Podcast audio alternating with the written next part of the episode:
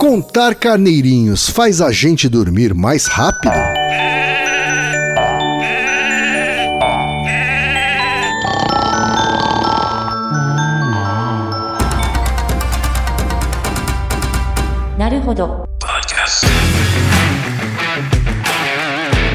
Bem-vindo ao Naruhodô, podcast para quem tem fome de aprender. Eu sou Ken Fujioka. Eu sou o Altair de Souza. E hoje é dia de quê?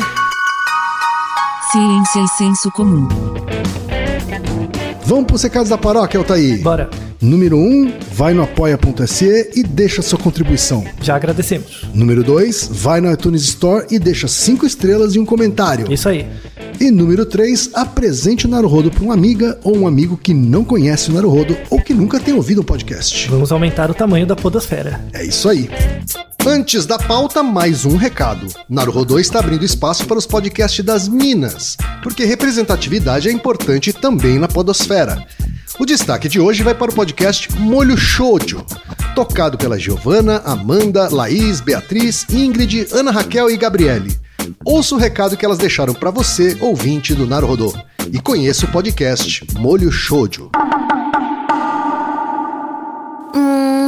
Você acha que tá faltando um tempero da discórdia no seu shoujo de Josei? Hi, hi, hi, sou desu. Te apresentamos o Molho Shoujo, um podcast de debates ácidos a respeito do mundo shoujo josei que tanto amamos e odiamos. Nossa, ka?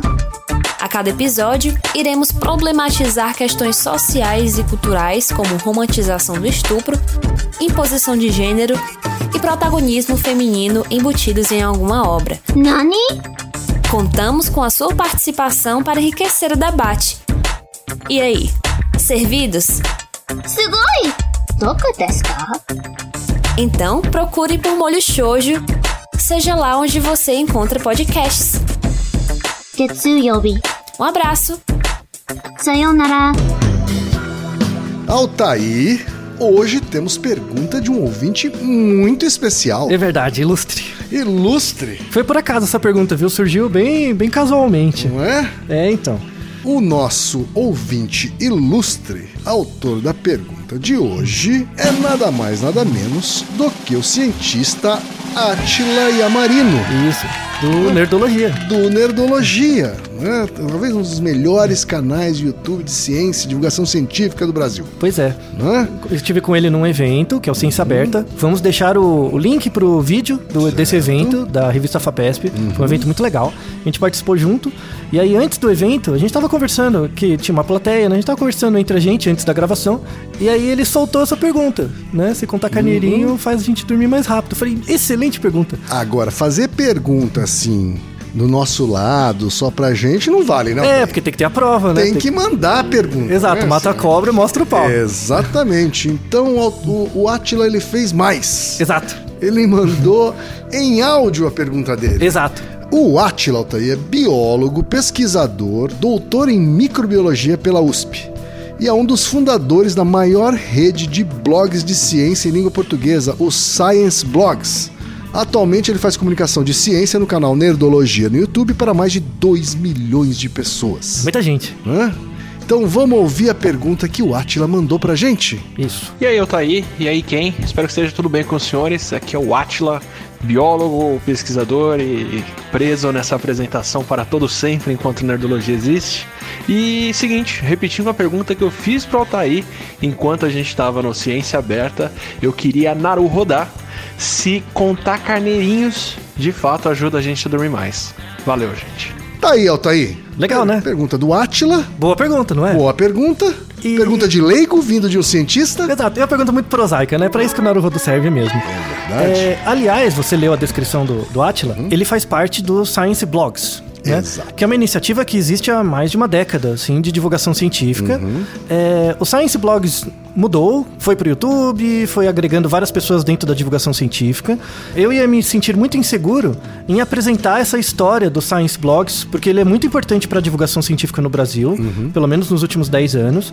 Virou o Science Vlogs, né? Que são vídeos agora. Que são né? Vídeos do YouTube. blog, são vídeos. Isso. E aí, é, hoje em dia no Brasil, quando você entra no YouTube, principalmente, você tem um selo apoiado por várias iniciativas, várias universidades no Brasil, um selo que classifica vídeos que são cientificamente válidos, que você pode usar na escola, que é uma boa divulgação científica, que é o Science Vlogs. Exato. Né? Que o Atila também faz parte, que vários canais legais fazem parte. Fa- E- e Você aí- fique de olho nesses selos. Pois é. Que significa que aquele vídeo não é fake news. Exato. E tem pelo menos uma auditoria, uma qualidade na curadoria desse vídeo. E aí eu convidei um, um amigo meu também, uma pessoa muito importante na divulgação científica no Brasil, que é o Rafael Bento, vulgo Fafá. E, e ele... Grande Fafá. O grande Fafá. E ele conhece muito bem o, o histórico da divulgação científica mais recente no Brasil. E aí eu pedi um áudio pra ele também. O Rafael Bento é biólogo molecular e divulgador de ciência também. É diretor do Science Blogs Brasil, fundador do Science Vlogs Brasil e sócio da Numina Labs, que é uma agência de influenciadores de educação e ciência. Vamos ouvir o áudio do Rafael. É isso aí. Volta aí, fala quem, ouvintes do Naruhodo, aqui é o Rafael Bento, eu sou divulgador de ciência e vou falar um pouco sobre os bastidores, iniciativas de bastidores da divulgação científica no Brasil. É, eu sou o diretor do Science Blogs, que foi criado pelo Atila, pelo Kentaro Mori e pelo Carlos Ota, que é um selo de qualidade científico para blogs de ciência, né?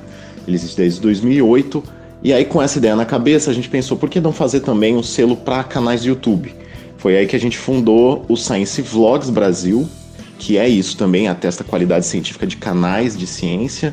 Então a gente tem aí quase 50 canais que já levam nosso selo. O Drauzio Varela recentemente acabou de entrar também. E outra iniciativa interessante também é a Numina Labs, que é uma empresa que eu montei para agenciar conteudistas de educação e ciência. Então, vários canais do Science Vlogs, por exemplo, são parceiros nossos e a gente vai tentar fazer essa ligação de marcas para campanhas publicitárias com esse conteúdo de divulgação científica, porque é uma forma da gente poder fomentar e fazer com que essas pessoas continuem eh, fazendo divulgação científica ou tratem a divulgação como uma carreira. Eh, e com isso a gente, nisso a gente tem como parceiro ah, o Instituto Serra Pilheira, que, que acreditou na gente, fez um aporte aí bacana pelo edital de divulgação científica deles. Então é isso. Obrigado aí pela oportunidade. Um abraço. Tá aí, Altair. Recado importante do, do Fafá. Isso. Vale como divulgação também, né? Já que o Atila mandou essa pergunta, eu achei de ia ser muito legal falar um pouquinho da divulgação científica no Brasil, da qual fazemos parte também, né? Pra variar, vamos, vamos dar força para uma rede de informações que as pessoas podem confiar. Isso, né, você Altair? pode. Se tem o selo Science Blogs ou Vlogs, você pode divulgar, pode apresentar em aula, eh, pode compartilhar, que são informações importantes. Precisamos criar os Science Casts também, né? Pois é, então. Hã? eu- vamos, vamos deixar em aberto, porque é, é uma próxima fase. Tá bom. né? E vamos à pergunta. Vamos à pergunta então. Então. Por onde você quer começar? Então, Contar carneirinho Não, você- é uma coisa, é- é, eu diria, universal, né? Uma, uma- Então. é uma história que, está presente em vários, várias culturas. isso. Hã? Talvez não seja universal, tem um Ah, caminho. tá. Mas, mas aí tem uma pergunta importante: que você já contou carneirinho? Nem quando você era criança? Eu, quando era criança, eu tentei contar. Tentou? Você lembra de Tentei. você ter, ter tentado? Tem- Tentei, sim. E ajudou? Você não lembra? Eu acho que não. Porque Mas senão você- eu teria continuado. Você, assim. você falou, já falou pro seu sobrinho? Você, ah, conta carneirinho pra você dormir. Não, mas assim, é- é- é, eu já, já falei pra ele fazer alguma tarefa repetitiva e enfadonha pra que ele fizesse até cair no sono. Até cair no sono. É, então, o contar carneirinho é muito associado, por exemplo, na publicidade, na- nos desenhos, na cultura pop. É muito presente, né? Já há décadas sobre isso. Então, a ideia de contar carneirinhos, vamos fazer uma questão historiográfica disso, né? Contar carneirinhos basicamente é um exercício mental que é utilizado em algumas culturas para a pessoa se colocar num estado de adormecência ou sono. É basicamente isso. Então você conta carneirinho não porque carneirinhos faz você dormir, mas porque gera um estado mental de repetição, de tédio, de. né? E aí facilita a passagem pro sono, tá? Certo. Então basicamente as pessoas imaginam carneirinhos brancos, fofinhos, pulando uma cerca. É a imaginação dos desenhos mesmo, né? Isso, é, é isso é. que todo mundo pensa. Aí, vai- mas aí vem aquela coisa. É um estereótipo, né? Da onde veio? Porque pensa no Brasil. Você vê muito carneiro com É, frequência? não é um país né, onde a criação de carneiro seja forte, né? Mas sei lá, pulou, por exemplo, gato pulando, cachorro pulando, galinha pulando, até que seria o que faria mais sentido. É, faria mais sentido pro Brasil. Isso, menos, né? então, então provavelmente essa expressão não surgiu no Brasil, Uhum. né? Surgiu fora. Aqui no Brasil, a, a ideia de pular carneirinho e a associação disso com sono veio de países de língua inglesa. É uma dominação cultural, né? Uma apropriação cultural. Uhum. Nos Estados Unidos e Inglaterra, contar carneirinhos é uma expressão cultural da insônia. Então, na verdade, você não conta carneirinhos pra dormir. Você conta carneirinhos quando você não consegue dormir. Certo. Porque se você consegue dormir, você dorme. Verdade. Se você não consegue, aí você começa a contar carneirinhos como pra uma ver estratégia. se para ver se resolve alguma coisa. Isso, é uma estratégia. Uhum. Counting sheep, né? A ideia, né? Tem uma questão idiomática, tipo sheep e sleep é meio parecido. Certo. Então, crianças pequenas, em língua inglesa, falam meio a mesma coisa, sheep e sleep. Uhum. E aí entrou um pouco nessa ideia do carneiro. Count sheep to sleep. É, isso, aí entrou meio assim. Mas tem uma questão histórica. A questão de associar pular carneirinho, carneirinhos pulando uma cerca com sono vem já há muito tempo. É, foi popularizado pelas línguas inglesas, mas é presente no mundo, é, não surgiu no inglês. Tá? Tá. Então vamos fazer uma questão histórica. A origem da associação entre carneiros ou ovelhas ou coisas do tipo e sono vem é, da cultura islâmica. Da cultura islâmica. Vem do Islã, é, vem da Arábia, da região da da região da Pérsia, na verdade, né? Um pouco Síria, Iraque, região da Pérsia. É uma carne que eles consomem Isso. bastante. E né? lá as ovelhas são muito comuns, né? É- É uma carne muito consumida desde tempos imemoriais. É, É, é, nos tempos imemoriais eles eram moeda, né? Exato, isso, você trocava ovelhas e tal, né? Então, é, lá era muito mais presente, como é o cachorro e o gato aqui, então. Certo. E lá as ovelhas ficavam em plantações, em, descampados grandes, e dava uma certa sensação de tranquilidade, né? Então, muitos contos é, islâmicos, né, da cultura islâmica, contos árabes, tinham essa relação das ovelhas com a tranquilidade, com a passagem do tempo, de um tempo mais devagar, coisas faz do sentido, tipo. né? Faz sentido. Você faz isso. uma ilusão àquela imagem de uma paisagem bucólica. Isso, do né? bucolismo, das pradarias. Isso, e- pradarias. É- é o E estilo. as ovelhinhas ali. Isso, aquela coisa bem tranquila, de tranquilidade. Aí surgiu na cultura Como islâmica. eles não comem boi, É. né? não, não ia ser boi pulando a cerca. Né? Exato. Isso- Então, reflete a realidade cultural deles. Certo. Né? Aí isso teve. Aí teve a, a, a questão da, da, da invasão né, cultural e também física dos. é, dos mouros e tal, ali na, na Península Ibérica, Portugal e Espanha. Aí teve a influência do, do- da, da ideia islâmica na região, né? Quem visita a, a Portugal e Espanha sabe, né? Que tem muita, muita influência da- disso. E aí no século XII surgiu um livro que chama Disciplina Cle- Clericalis, né? Esse livro. E é um livro de contos. Tá. É um livro grande com vários contos que foram traduzidos, é, contos inspirados em contos islâmicos que foram traduzidos. Certo. Tá? Um desses contos desse livro é chamado O Rei e seu Contador de Histórias. Hum. Tá? É inspirado nesse- nesses contos islâmicos. Né?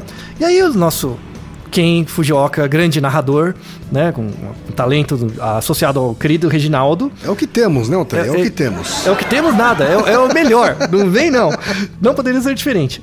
Então, é, é um conto curto. Então dá pro Ken Fujioka, com sua boa narração, ler esse conto, com o auxílio do Reginaldo, que vai fazer um, um clima bucólico. Né? Vamos ouvir o, que- o- o conto Rei e seu contador de histórias, de Petrus Alfonsi, Disciplina Carelicali, século XII. Um certo rei tinha um contador de histórias que lhe contava cinco histórias todas as noites. Aconteceu uma vez que o rei, oprimido por cuidados de Estado, não conseguiu dormir e pediu mais do que o número habitual de histórias. O contador de histórias, mesmo assim, relatou apenas três histórias curtas. O rei desejou ainda mais, e quando o contador de histórias se recusou, disse: Você me contou apenas histórias muito curtas. Eu quero algo longo, então você pode ir dormir. O contador de histórias cedeu e começou assim. Era uma vez um certo compatriota que foi ao mercado e comprou duas mil ovelhas. A caminho de casa, uma grande inundação aconteceu, de modo que ele não conseguiu cruzar por um certo caminho que foi alagado pelo rio. Depois de ansiosamente procurar algum meio de cruzar com o seu rebanho, ele encontrou por fim um pequeno barco no qual ele podia transportar duas ovelhas de cada vez. Depois que o contador de histórias chegou até ali, ele foi dormir. O rei o despertou e ordenou que ele terminasse a história que ele havia começado. O contador de histórias respondeu: O dilúvio é grande, o barco pequeno e o rebanho inumerável. Quando o compatriota citado terminar de transportar suas ovelhas pelo rio, eu terminarei a história que comecei. Muito bom, não é? então, isso foi primeiro, o primeiro indício histórico de associação entre sono e ovelhas passando. Certo. A, a relação entre ovelhas pulando um- uma cerca não surgiu aqui. Certo. Na verdade, as ovelhas atravessaram um rio num barquinho. Né? É o mesmo princípio. Certo. Tá? Isso é século XII. Então a primeira associação veio aí. Mas a ovelha pulando a cerquinha visualmente é mais bacana, né, Antônio? É mais bacana, então. Deve ter vindo de alguma coisa visual. Então, veio de uma, veio de uma apropriação, de uma mudança Aham, cultural do, tá. da questão, né? Mas originalmente as ovelhas cruzam o rio, Uhum. tá?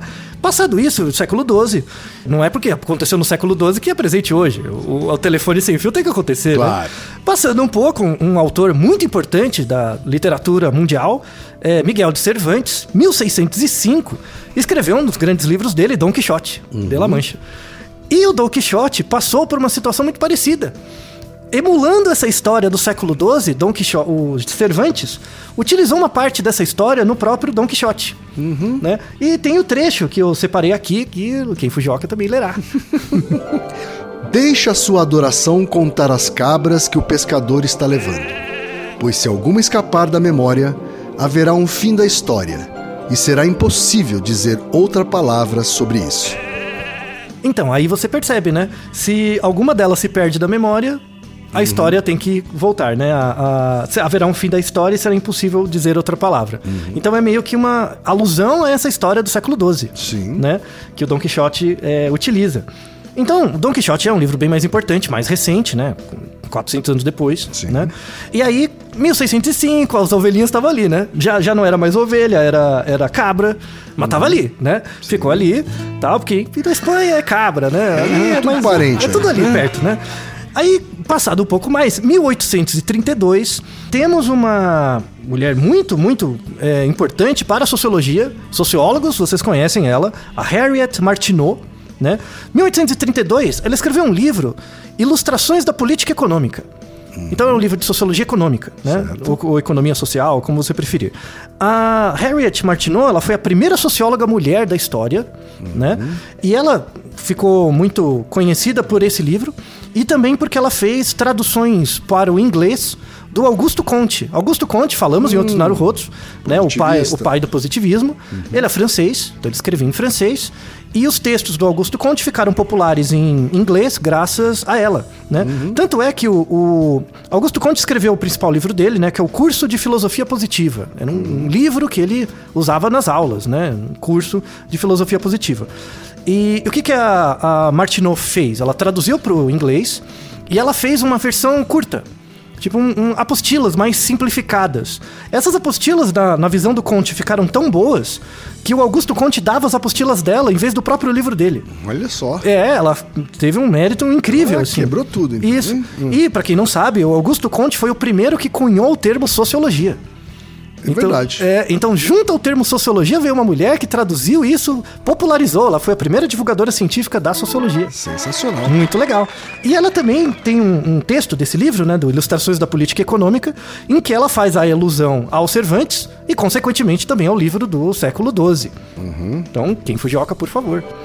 Era uma visão monótona observar uma ovelha atrás da outra seguindo a aventureira, cada uma colocando suas patas dianteiras na brecha da cerca, levantando suas patas traseiras atrás dela, olhando em volta por um instante e depois mergulhando na vala seca coberta de mechas de lã. O processo poderia estar mais animado se o campo pudesse ser propriedade de outro homem, ou se o rebanho estivesse saindo em vez de entrar, mas a lembrança da cena do trânsito servia para mandar o dono da terra dormir mais uma vez, quando ocorria no final do trem de pensamentos ansiosos que o mantinham acordado. Essa é a ilustração mais recente que associa. Então, o que, que a Martineau fez? Não, não contente para a sociologia, ela associou as ovelhas com a cerca, Sim. então ela pula a cerca, né? E é associado também com a ideia de sono. Verdade. Né? Então, o que, que ela faz? Ela pega a ideia do Cervantes e ainda liga com a ideia do século XII. Né, do, do, do Disciplina Clericaris. Sim. Olha que interessante. Pois Fizemos é. a genealogia do porquê você acha que ovelhas pulando cercas é relacionado com sono. Olha só. Olha só, deu um trabalho do inferno, mas ficou muito legal. Eu gostei. Eu não sei de vocês, mas eu gostei. né? E, então, agora já fizemos, ó, respondemos a pergunta do Átila. Aham. Tá? Na pergunta, uma pessoa importante merece uma resposta importante. Verdade. E aí, depois dos 1832, isso virou um meme. Né? Então, aí que teve, quando foi traduzida para o inglês, teve essa associação de carneirinhos e dormir e cerca, e aí fica até hoje. E chegou nesse significado atual de insônia. De né? insônia, isso. Então, voltamos na definição em inglês, né? Você conta carneirinhos não para dormir, você conta carneirinhos porque não consegue. Certo. Então, em inglês, contar, é, counting sleep, é um- uma expressão associada com insônia. Isso. E aí entramos num tema importante do nosso episódio, que é a insônia. Uhum. Né? Que é uma boa oportunidade. Temos vários naruhodos que falam sobre sono. Verdade. Inclusive esse, a insônia, se associa com outros distúrbios do sono que já estudamos. Uhum. Né? Vamos atacar agora a questão feita, a questão cultural. Né? Dá para se ver que, pelo menos desde o século XII, essa questão entre não conseguir dormir e técnicas para dormir é muito presente. Né? Então preocupa sociólogos e reis e, e- e literatos e tudo mais, né? Então vamos falar um pouco do estado da arte da insônia, né? E a insônia também pode ser atacado pelo nosso querido Aristóteles, né? Em, em suas quatro causas, né? sempre. Sempre, para tudo, né? E isso não será exceção, é a marca do Naruhodo, né? Então, causas materiais para insônia. A primeira pergunta: insônia tem genes associados com insônia, né? Vamos deixar um artigo na descrição que faz uma revisão da genética da insônia, tá? O que se tem agora, é, como definição, é que insônia é um fenômeno multifatorial. Tá? Como a insônia é um fenômeno multifatorial, não existe apenas uma causa genética. E, em geral, o que se tem pela, por essa revisão, que é bem interessante, as causas genéticas explicam pouco da insônia. Tá? Você tem deleções ou deleções genéticas associadas com casos graves de insônia. Então, quando você tem um gene que é relacionado com insônia e você é cometido por isso, geralmente é algo muito grave. Tá? Então, existe variações genéticas relacionadas com insônia? Sim, mas elas explicam muito pouco tá? Do- da doença, da problemática. Mas existe uma doença que é chamada insônia familiar fatal, né? que é uma, uma mutação numa proteína chamada PRP, que ela é muito básica para a regulação do ritmo circadiano, do relógio biológico, e ela é muito rara. Tá. É, uma- é muito, muito rara. Mas quando você tem essa mutação, ela não acontece quando você nasce, ela acontece na fase adulta, em média em torno dos 40 anos, e ela é fatal. Por isso que chama É fatal. Fa- Não tem cura, ela, assim, num, num período entre até um ano, você morre. E é uma doença terrível. Caramba. Terrível. Então, é relacionada com uma doença priônica, né? Então, muita gente, É muitas uma pessoas. doença priônica. Vaca louca. Ah, tá. Tá, a, a vaca louca é quando você consome, por exemplo, cérebro ou partes em que você tem é, pedaços de RNA ou DNA soltos. Esses pedaços de RNA entram no seu sistema, começam a se reproduzir e promovem alterações genéticas diretas no seu DNA. Certo. Então, a- um dos tipos de doença priônica é a vaca louca, tá? A insônia familiar fatal é um outro tipo de doença priônica também. Então, ela tem um componente ambiental, e, mas ela é passada por famílias, também pela relação familiar, tá? Tem um caso muito interessante da insônia familiar fatal, que em 1991, um homem chamado Michael Cork, né, ele morreu disso, né? Ele no, no- quando ele, o aniversário dele de 40 anos, ele não tinha nenhum problema antes, ele começou a ter insônia. Não conseguia dormir, não conseguia dormir, não conseguia dormir. E isso foi ficando cada vez mais grave. Então ele tentava fazer tudo, tomava remédio, todo tipo de estratégia ele não conseguia. E aí tem as fases da insônia familiar fatal. Então imagina que você não consegue dormir. Não consegue, né? E você vai ficando com sonolência durante o dia, mas você não consegue dormir. Então a primeira fase, que dura em geral quatro meses, você começa a ter insônia grave por quatro meses. Depois isso vai virar alucinações. Você não consegue mais discriminar o sonho da realidade, você vai começar a ter alucinações. Depois você para de dormir, mesmo. Aí, de- zero. Quando você para de dormir, você começa a perder muito peso, né? Um, um efeito disso. E principalmente porque você não tem mais regulação de fome nem nada. E nos últimos seis meses você começa a ter demência. Caramba. Ele teve uma demência e morreu. Assim, ele morreu antes de completar 41 anos. Então, no aniversário de 40 anos, ele começou a ter isso e morreu em um ano. Assim, muito grave. uma- e não tem cura, não, não, não se sabe o que fazer. Tá? Então, quando você tem uma causa material da insônia, é essa insônia familiar fatal, ela é muito grave, então não tem como. Tá? É, n- n- não se pode dizer que tem uma causa genética para insônia, mas quando ela acontece é algo muito grave. Alguns genes que têm alguma relação com insônia são genes chamados clock, né, que são genes regulados com ritmo circadiano mesmo, né, do sono. E o interessante é que esses genes clock, eles regulam vias do GABA. Falamos bastante do GABA e a relação dele com o álcool. Né? Muitas pessoas, principalmente com quadros de depressão, ansiedade, coisas do tipo, começam a beber antes de dormir. Sim. Você já viu? Vou tomar aquela pinguinha para dar uma relaxada, né? O que que acontece? O álcool inibe o GABA, aí na verdade você não dorme, você fica dopado, mas a qualidade do sono é muito ruim. Então, você começa a acordar no meio da noite, ter um sono, um sono de péssima qualidade. Sim. E álcool, alcoólatras começam a ter problemas nesse genes clock. E aí vai dando insônia. né? Então, pessoas alcoólatras, quando tinham boa qualidade de sono, quando ficam alcoólatras, começam a ter insônia, principalmente por causa de problemas nesses genes, né? que tem a ver com a regulação do GABA. Tá? Temos estudos de insônia em gêmeos também. Né? Então, quando um gêmeo tem, qual é a probabilidade do outro ter? Os estudos variam entre 42% e 57%. Tá? Então a chance é mais ou menos 50%. É alta a chance, É alta, é, é alta. Só que não é um gene, né? É um conjunto de genes e Certo. tal. Tá? Isso se refere, fizemos um resumo das causas materiais da insônia. Né? Entramos nas causas formais, que envolve vias. Né? Qual é a área do cérebro mais relacionada com a insônia? Né? É uma área chamada hipocampo Tá. tá? Então, esses, esses genes clock, eles processam várias vias de GABA e de serotonina ali no hipocampo, eles são importantes para isso. Tem outros genes também, né? E aí a gente fala das questões comportamentais da insônia. Geralmente, não se sabe, por exemplo, a direcionalidade. Então, insônia, é, do ponto de vista formal, é relacionado com dois processos: estresse e inflamação. tá? Inflamação. Inflamação. Então, inflamação é quando o seu corpo está constantemente atacado por patógenos, né? Aham. Seja esses patógenos externos ou uma doença autoimune que seu próprio corpo cria, Sim. né? Então, é, é um estado de estresse, né? Então, seu corpo está sempre em ataque. fica Sempre em tens- atento ali, é. tentando se defender. Sempre em tensão. Então, esses dois estados, né, tanto de estresse quanto de inflamação, eles afetam vias, né, sobretudo no hipocampo, e aí isso é muito associado com insônia. A inflamação pode ser relacionada com doença autoimune, então eu tenho uma doença autoimune, isso afeta, gera insônia, ou eu tenho estresse do ambiente. E aí isso se relaciona com as causas eficientes, que são comportamentos. Perfeito. Então, que é o mais comum. O mais comum, as pessoas têm insônia por quê? Porque estão preocupadas, porque tem um padrão de sono ruim, porque o trabalho delas muda mu- o tempo, o horário o tempo todo e tal. Então, a, a maior parte dos casos de insônia é relacionado com causas eficientes. Se você tiver uma causa material relacionada com insônia, você vai morrer logo, que a insônia familiar fatal é terrível, Sim. né? Se você, tipo, por exemplo, consumir álcool, isso pode afetar a causa formal, que são os genes. Mas aí, na verdade, a causa é eficiente, é o álcool. Certo. Né? Causa formal diz respeito ao hipocampo. Então, se você tiver numa situação de estresse, ou você mesmo gera o estresse por conta de inflamação, né? Isso pode predispor a um comportamento de insônia mais pra frente.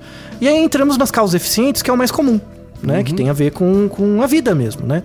E aí eu, eu chamei uma amiga, né, também pesquisadora, Laura Castro, que tem uma tese de mestrado sobre o tema, e ela validou uma escala para o Brasil, que deixamos na descrição, que é o IGI, o Índice de Gravidade de Insônia.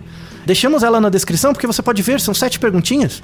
Você, pode responder. detectar ali. Isso, ver os pontinhos, é igual um teste do BuzzFeed, assim. E aí você tem alguma indicação do grau de insônia que você pode ter.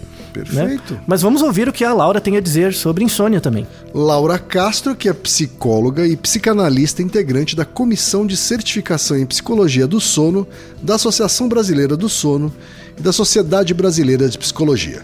Além disso, faz parte do PsiSono, que é um portal de informações sobre psicologia do sono, e tem um canal do YouTube com vídeos quinzenais respondendo a perguntas e debatendo temas relevantes da área. Vamos ouvir então a Laura. Vamos lá. Olá, pessoal do Naruhodo. É um prazer estar aqui. Obrigada ao Thaí, Ken, pelo convite. Vou falar para vocês de insônia. A insônia é uma coisa que acontece para todo mundo. A maioria das pessoas pode ter insônia em algum momento da vida. Ela se caracteriza por uma dificuldade para iniciar o sono, uma dificuldade para manter o sono. é, ou por é, despertares recorrentes no meio da noite, uma dificuldade para retomar o sono depois desses despertares, é, ou acordar de manhã antes do horário que a pessoa gostaria e não conseguir voltar a dormir, consolidar o sono, né? Então a insônia é uma se, se caracteriza por uma queixa né, dessas dificuldades de consolidar o sono por um período persiste, que persista, assim, né, e que seja recorrente. Então, ela tem que ocorrer pelo menos três meses, é, pelo menos três vezes por semana, para que ela seja é, considerada é, importante clinicamente, vamos dizer assim. Né? A longo prazo, a insônia pode ter consequências. É, existe uma escala no Brasil que foi a minha, minha dissertação no mestrado validar essa escala, o índice de gravidade de insônia. Ele tem sete perguntinhas sobre esses sintomas de insônia, né, da dificuldade de iniciar e manter o sono, sobre a satisfação com o sono, se você está ou não satisfeito com o seu sono, é, e sobre a presença de consequências diurnas. Então, eu, além de eu não conseguir dormir, eu sinto que isso me causa sintomas durante o dia. Esse também é um dos critérios para ser considerada clinicamente relevante a insônia e também o quanto que esses, esses sintomas estão me estressando. Então a escala ela faz, ela faz uma pontuação da percepção que a pessoa tem sobre a gravidade do problema da insônia na vida dela. A gente já sabe que teve um estudo populacional aqui na cidade de São Paulo que quem pontua pelo menos oito pontos ou mais na, no índice de gravidade de insônia tem é, um risco maior de ter a presença de outras doenças, condições médicas, de hipertensão, diabetes é, de ganho de peso, com a falta de sono, é, mas é muito importante que a gente também possa diferenciar, porque numa cidade tão grande como São Paulo, as pessoas também se queixam às vezes de, de insônia, de insatisfação crônica com o sono, porque elas não têm o tempo adequado para dormir, né? Elas não conseguem dormir o tempo que o corpo delas precisa, e cada pessoa precisa de um tanto específico de sono. Mas então, o diferenciar a síndrome do sono insuficiente da insônia é uma coisa importante em termos de classificação diagnóstica. Mas esses dois sintomas, a síndrome do sono insuficiente por questões de trabalho, de compromisso, e a insônia também podem levar a consequências diurnas e trazer a insatisfação com o sono. Né? Então, mas a gente sabe que a pontuação no índice de gravidade de insônia está associada a mais hospitalização, a mais procura dos serviços de saúde, as pessoas podem se acidentar mais por causa do problema de sono. Então, acho que a, a médio, longo prazo a insônia é um problema que sério em termos de saúde pública e a gente sabe que clinicamente quanto antes a insônia for tratada melhor porque com o tempo o nosso cérebro tem uma tendência a ir se condicionando e é importante. Tudo de bom, pessoal? Então, a Laura manda muito bem, realmente trabalho dela, né? Muito bom ouvir uma profissional que realmente dedicou um tempo a pesquisar o tema. Uhum. Ela colocou bem a questão das causas eficientes, Sim. né? Então, a gente tem basicamente dois distúrbios principais, né? Uhum. Que é o distúrbio de, da inadequação do sono e a insônia propriamente dita. E tem os tipos de insônia, né? A insônia de, de início, eu não consigo começar a dormir. A insônia de manutenção, eu acordo no meio da noite e não consigo continuar dormindo. Ou a, aquela insônia em que eu acordo muito cedo e não consigo dormir mais. E né? é muito legal esse teste dela, hein? Porque Hoje, é muito simples, né? Isso, Ela conseguiu reduzir a sete questões com boa uma validade. escola aí, uma escala de sete pontos, assim. E, e, a partir daí ela já consegue classificar uhum. né, um nível de gravidade, vamos dizer assim, Isso, da insônia. insônia, né? E aí a, a, ideia é que se você pontua acima de 8 pontos já é um indício de você ver alguma coisa, né? Procurar uhum. algum tipo de trabalho, de uhum. tratamento, algo Sim. do tipo. Sobretudo a insônia aguda. Insônia aguda é quando, sei lá, eu terminei um namoro, tive algum problema, eu fico mal um pouco. Aí até tudo bem. Né? O problema é quando você começa a ter pensamentos relacionados com isso. Acontece já com muita gente. Eu fico uma noite sem dormir por algum problema. Aí no dia seguinte eu começo, eu não durmo de novo, porque o problema é próximo. No terceiro dia também. Chega no quarto dia, ah, eu, eu sei que eu não vou conseguir mais dormir. Você cria uma regra interna. Sim. E aí.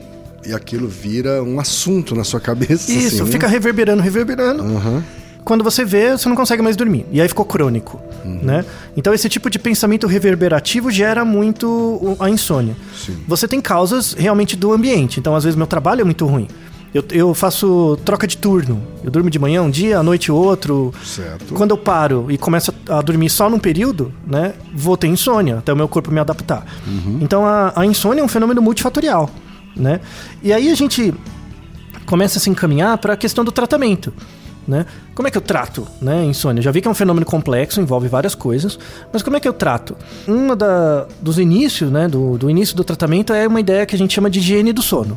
Só você dormir um pouco melhor já pode reduzir bastante a insônia. Certo. Então, você dormir num lugar mais escuro, eu, eu já falei isso em várias vezes no, no Nerdcast, falei em vários podcasts, aqui também eu falo. Você não tem que colocar despertador para a hora de acordar, você tem que colocar despertador para a hora que você vai dormir. Não precisa acreditar em mim, faça esse teste. Se você sofre com insônia, se, se obrigue a se colocar na cama no mesmo horário, todo dia. No começo vai ser horrível, vai ser uma droga, mas conforme o tempo vai passando, você vai começar a pegar um ritmo. Seu corpo precisa de ritmo, precisa de ordem, né? Se você, eu vou dormir toda, toda noite 11 horas, 11 e meia. Deita, né? Mesmo que você não consiga, persista, né? Só isso vai começar a dar um certo ritmo, uma certa ritmicidade pro seu corpo, vai diminuir bastante alguns sintomas. Talvez você demore para iniciar o sono, mas cada vez vai demorar menos, né? Outra coisa é uma questão ambiental. Às vezes você tá num trabalho muito ruim, às vezes um relacionamento muito ruim, às vezes a vida é muito difícil. Aí uma coisa que ajuda é terapia, né? Então, a primeira é higiene do sono. Dormir no, melhor, no lugar mais escuro, não colocar o celular, não ficar dormindo e olhando o celular, até- ou ficar olhando o celular até cair no sono. Isso dá insônia em pessoas que já têm predisposição. Tipo, uma hora antes de você dormir, guarda o celular, deixa ele num canto. É, dorma num lugar mais escuro, com menos barulho. Às vezes Aliás, tem... essa é uma, uma, uma dica que eu tenho dado pra todo mundo também, assim. Compre um despertador Isso, despertador mesmo, né? e Que- deixe o seu celular na sala. Exato, é uma ótima dica. Não é? Né? Compra um despertador aquele, aqueles antigos mesmo. Isso, qualquer um. Pode ser a corda, pode ser a bateria. Qualquer coisa. Ah, mas é, você para de usar o celular como Isso. despertador Lembra do e rádio você não relógio? precisa mais levar ele pro quarto. Lembra aquele rádio relógio da avó? Isso. Pega aqui o rádio relógio da avó velho, dá, tira a poeira e usa ele, né? Então isso diz respeito à higiene do sono. Caso seja um problema circunstancial da vida, terapia. Terapia ajuda muito pra insônia, né? É mesmo? Qualquer tipo de terapia ajuda muito. Ah, e um- inclusive um dos sintomas da melhora é a redução da insônia. Certo. Né? Reduz a ansiedade, reduz os problemas, a- a- o sono começa a melhorar. Exercício, né? Não, não, para quem tem muita insônia, não se recomenda que faça exercício à noite, porque dá muito ativa, mas fazer exercício de manhã, por exemplo. Que você fica esperto à noite. Isso, né? dá uma ativada. Fica esperto. É, se você tem tendência, né, é ruim. É, a questão do celular, né, como a gente comentou. E, em último caso, remédio. Né?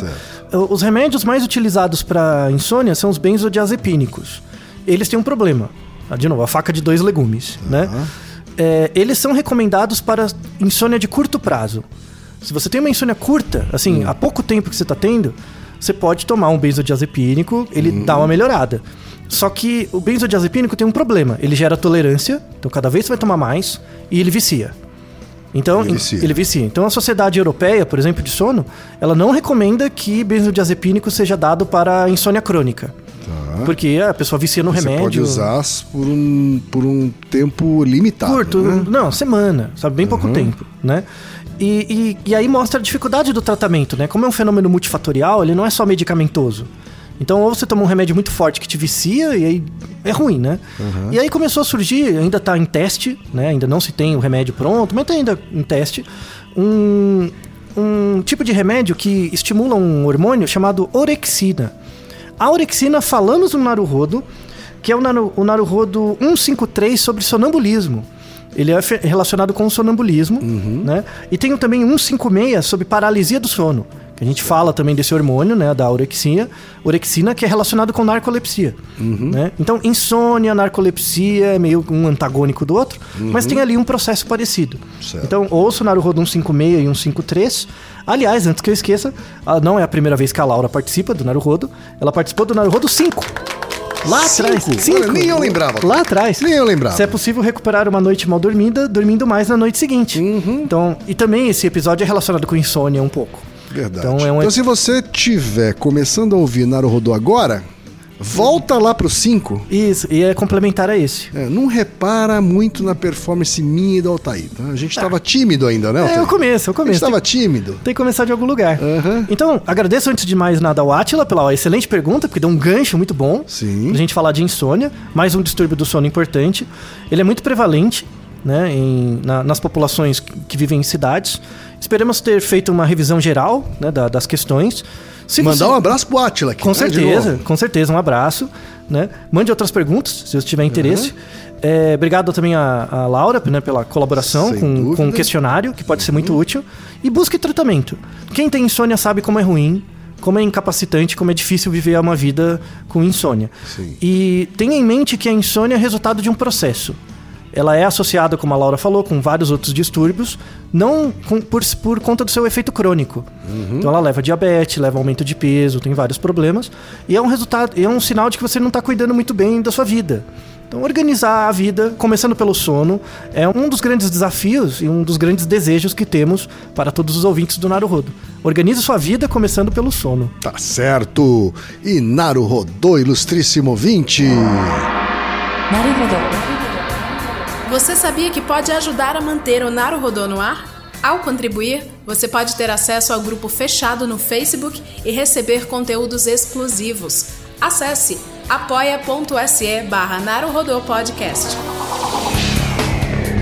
E você já sabe, aqui no Naru Rodô, quem faz a pauta é você. Você tem alguma pergunta pra gente ou quer comentar algum episódio? Escreva pra nós. podcast.naruhodô.com.br Repetindo, podcast.naruhodô.com.br e lembre-se, mande nome completo, idade, profissão e a cidade de onde você está falando. É isso aí.